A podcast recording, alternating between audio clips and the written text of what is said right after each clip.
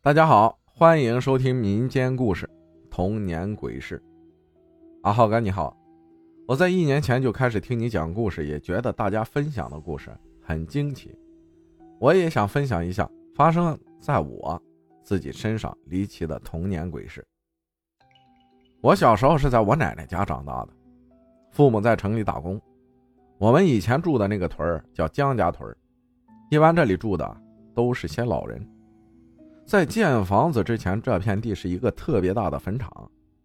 听说工人在这里施工的时候挖出了一尊像，也不是佛像。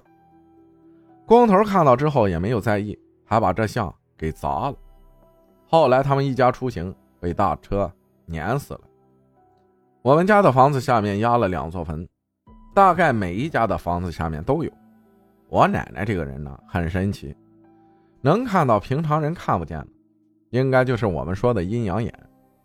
其实我也能感觉到这些东西，但是我看不见，只是感觉毛骨悚然的。记得在一年夏天，我爷爷去干活了，只有我和奶奶在家里住，在炕上铺上凉席，我们就睡下了。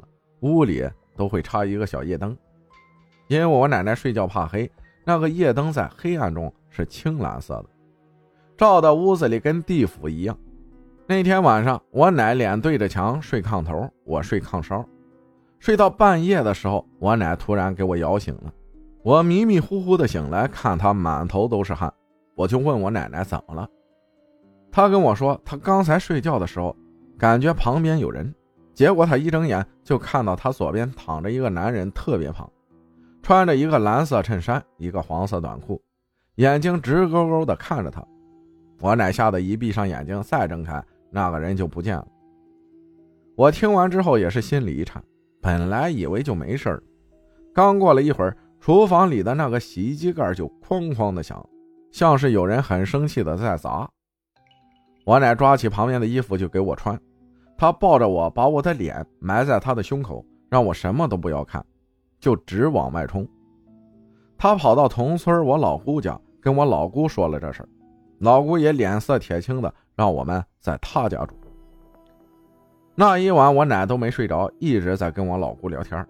过了三天后，我奶就领我回家了。从此以后，我奶奶每天晚上睡觉都会在枕头边上放一把菜刀，我也紧贴着她睡。但这事儿哪有这么容易就结束了？没太平多长时间，就又开始了。有一天，我在朋友家玩，自己往家走时，当时天已经黑了。我家在一个胡同里，胡同尽头是一片玉米地。一阵阴风吹过来，我就想撒尿，我感觉害怕，就憋着想到家再尿。我正跑着，感觉这胡同怎么变得这么长？我的家远得遥不可及。突然。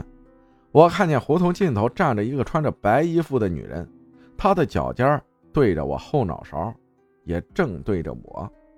我傻了，怎么也跑不动了。突然，他向我冲来，我吓得大叫，可我发现我发不出声音，我哭了也尿裤子了。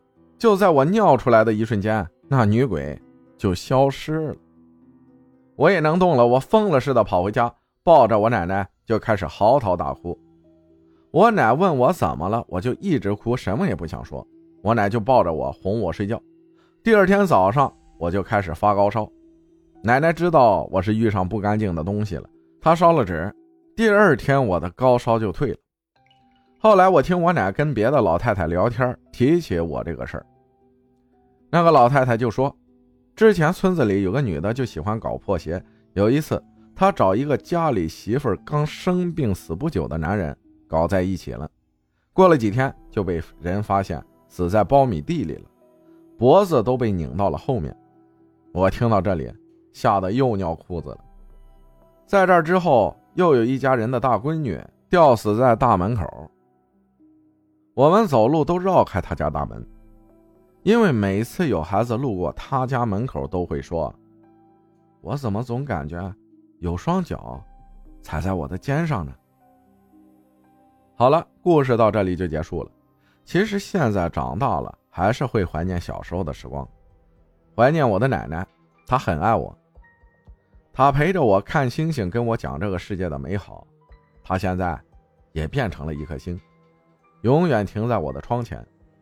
当我伤心和迷茫的时候，只要我一抬头，就像回到了从前。其实，真正爱你的人，永远都不会离开，他们一直都活着，活在你的生命里。